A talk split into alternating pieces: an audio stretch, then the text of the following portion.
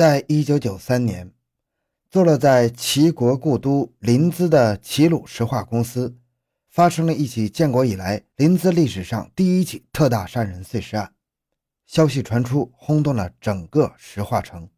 一九九三年九月二十七日晨，临淄区新店镇新店街村的曹老汉，习惯性的早起到村东的垃圾堆捡破烂。忽然，他发现一堆建筑垃圾堆中。露出了一块灰色的毯子角，老汉满心欢喜，是不是谁家又扔出什么好东西了？他用钩子扒开垃圾，拖出了一个用红色塑料绳捆着的长方形包裹。解开捆绑的塑料绳，一掀毯子，竟露出一只人手，手指上还戴着一枚金戒指。一丝恐惧涌上了老人的心头。受惊的曹老汉跌跌撞撞地跑回村里，报告了村党支部书记。七点十分。新店派出所接到报案后，所长唐元杰安排了三名民警带领十名治安员前去保护现场，并向临淄公安分局刑警大队做了汇报。同时，电波迅速传到淄博市公安局。欢迎收听由小东播讲的《1993年淄博926特大杀人碎尸案》。回到现场，寻找真相。小东讲故事系列专辑。由喜马拉雅独家播出。七点三十分，临淄公安分局局长李恒文、政委张凤明、副局长冷光炬组织并带领三十余名刑侦技术人员与新店派出所的二十余名干警，风速火急般的同时赶到现场。现场位于齐鲁石化公司新店生活区通往乙烯厂区的管中路西侧，此时正是职工上班时间。是日又逢新店街大集，公路上车水马龙，人来人往，集市上人头攒动，几百名围观群众拥挤着想看个究竟。几位领导经过简短的商量，立即下达了战斗命令。所长谭元杰指挥派出所干警和治安队员疏散群众，封闭现场。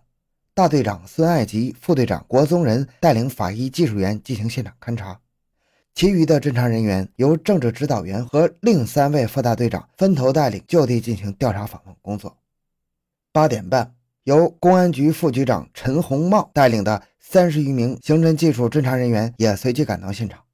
三路人马汇集，现场勘查和调查访问工作全面展开。现场勘查工作在有条不紊地进行中。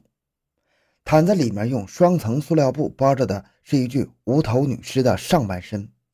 塑料布上血迹斑斑，其惨状让人目不忍睹。经过认真仔细的搜索，又从这个垃圾场的其他两处地方扒出其余的尸块，拼凑出了一具完整的尸体。从包的塑料布上提取的两枚可疑指纹，并在垃圾堆旁提取了可疑的足迹。勘查验尸表明，死者年龄约在三十七到四十二岁之间，身态较胖，皮肤较白，营养较好，身上带有金戒指、金项链等首饰。初步断定是。长企单位的职工或从事其他工作的脑力劳动者。现场分析认为，作案分子身高在一米七五左右，年龄在三十五到四十岁之间。死者与作案分子熟悉，第一现场离抛尸点不会太远，很可能就在作案分子的宿舍内。弄清尸源是破获此案的首要环节，查明死者的身份，然后再顺藤摸瓜挖出凶手。现场勘查尚未结束，侦破指挥部便作出决定。以抛尸现场为中心，由近及远展开工作，将市区公安分局的五十余名刑侦人员和新店派出所的三十余名干警兵分五路，有的深入到附近村庄，有的到现场附近的居民户，有的去车站、旅馆、招待所进行查访，其余两路人马分头到附近的长企事业单位，深入职工群众中，展开了紧张而细致的摸底工作，从清查近期失踪的中年妇女入手，查找尸源。十点四十分，指挥部召开的新店四处城区和四个近郊派出所的所长会议在新店派出所开始了。李恒文局长向他们介绍了现场勘查的情况及法医技术员对现场的分析后，要求这六位派出所所长立即召开辖区内各企事业单位的负责人和保卫干部、村居负责人、治保主任会议，适当公布案情，广泛宣传，发动群众。充分利用各派出所人熟、地熟、情况熟的优势，多渠道收集线索，并与石化公安处取得联系，要求协查。当日晚，市公安局局长王振华来到专案侦破指挥部，听取了参战干警的侦破情况汇报，进一步的分析了案情，并对下一步的侦破工作做了重要指示。九月二十八日上午八点，家住新店生活区尖哨路的齐鲁石化公司某单位职工庞某，在其二姐的陪同下，到了新七路派出所。他们向所长王炳奎反映，其妻陈秀敏带着大量现金于二十六日晚外出，已经两天未归了。家人四处寻找，下落不明。王所长详细的询问了其妻的身态特征及首饰、衣着，情况与死者非常相似。经过进一步核实。死者与庞某之妻陈秀敏的体态相符，年龄相仿，鞋袜衣物相同，只是尸体已经面目全非，一时难以最后认定。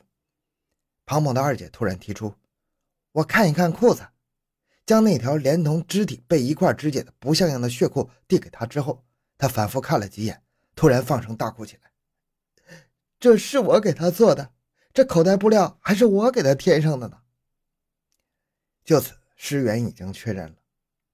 陈秀敏现年四十岁，在齐鲁石化公司气运二队大修车间工作，助理工程师。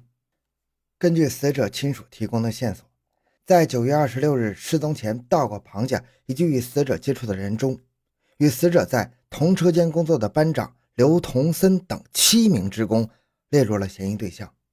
经查实，其余六人被排除了。齐鲁石化公司气运二大队大修车间班长刘同森多次与死者陈秀敏共谋，准备共同投资齐鲁化工商城建保龄球场。陈在失踪前曾多次向人借款筹资。陈秀敏失踪后，其夫庞某到刘同森家打听妻子陈秀敏的去向时，刘同森支支吾吾，一口咬定没有看见他，神色很不正常。指挥部当即决定正面接触刘同森。十点，市局刑警大队政委于洪德带领四名干警来到了刘同森所在的车间。正在悠然自得的与同事下棋的刘同森，面对突然出现的公安人员，脸色唰的变白了。刘同森看到盖有红色印章的传唤证，自知情况不妙，但仍然十分镇定，老老实实的跟公安人员来到派出所。在车上，侦查人员敏锐的发现他的右手被红肿，并有明显的伤痕，便问其原因。刘同森支支吾吾了半天，一会儿说是在车间干活时砸的，一会儿说是在通宵车上让车门挤的，没有一个很确定的借口。审讯室内空气紧张，审讯人员用锐利的眼光审视着瘦高的刘同森，开始了心智与谋略的较量。当发现他穿在脚上的皮凉鞋与抛尸现场提取的足迹相似时，从事刑侦技术工作了近四十年的市局刑警大队副大队长梅孝武。手持放大镜，仔细辨认了刘同森皮凉鞋的每一个细致特征，又附以现场照片、复制石膏模型对照，鉴定结果，刘同森所穿鞋子与现场提取的痕迹是完全一致的，案情顿时明朗。通过指纹检验，包尸塑料布上其中一枚指纹是刘同森所留的，至此案情大白。那么，留在包尸塑料布上的另一枚指纹又是谁的呢？在临淄人民商场工作的刘同森之妻房群很快纳入了侦查人员的视线。对刘同森的审讯在艰难地进行着。面对着威严的公安干警，刘同森语无伦次，神态反常。但他矢口否认在陈秀敏失踪前与其见过面。参加主审的临淄公安分局刑警大队队长孙爱吉根据所掌握的已有证据，连续向刘的心理防线发起猛攻，步步紧逼。刘同森眼看招架不住，下午一点的时候。在确凿的证据面前，他精心修筑的精神堤坝全面崩溃了。沮丧着耷拉着脑袋，断断续续地交代了全部的作案过程。对刘同森之妻的审讯工作也正在紧张地进行着。开始他守口如瓶，要么三缄其口，要么信口雌黄。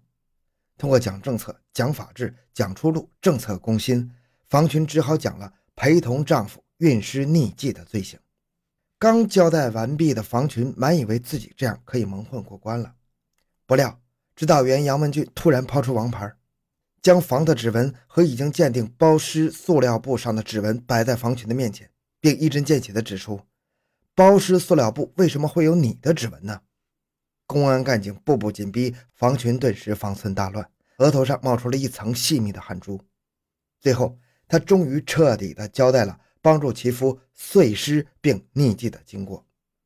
在齐鲁石化公司新店生活二十五层高的职工公寓二零八号房间，公安干警依法搜查了刘同森夫妇的宿舍，在其卧室内的床头上发现了用报纸捆包的大量现金，从家中搜出了杀人碎尸用的早已经洗得干干净净的斧头、瓦型刀各一把。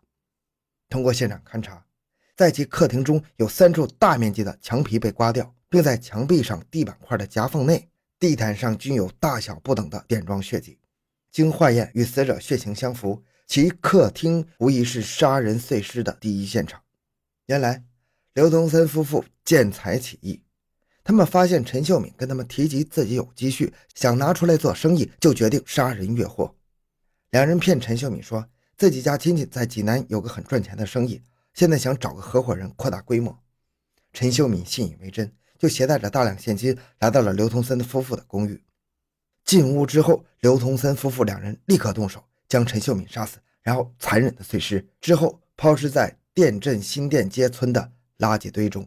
法网恢恢，疏而不漏，丧心病狂杀人碎尸的刘同森夫妇受到了法律的严惩。好，这个案子就讲到这里。小东的个人微信号六五七六二六六，感谢您的收听，咱们下期再见。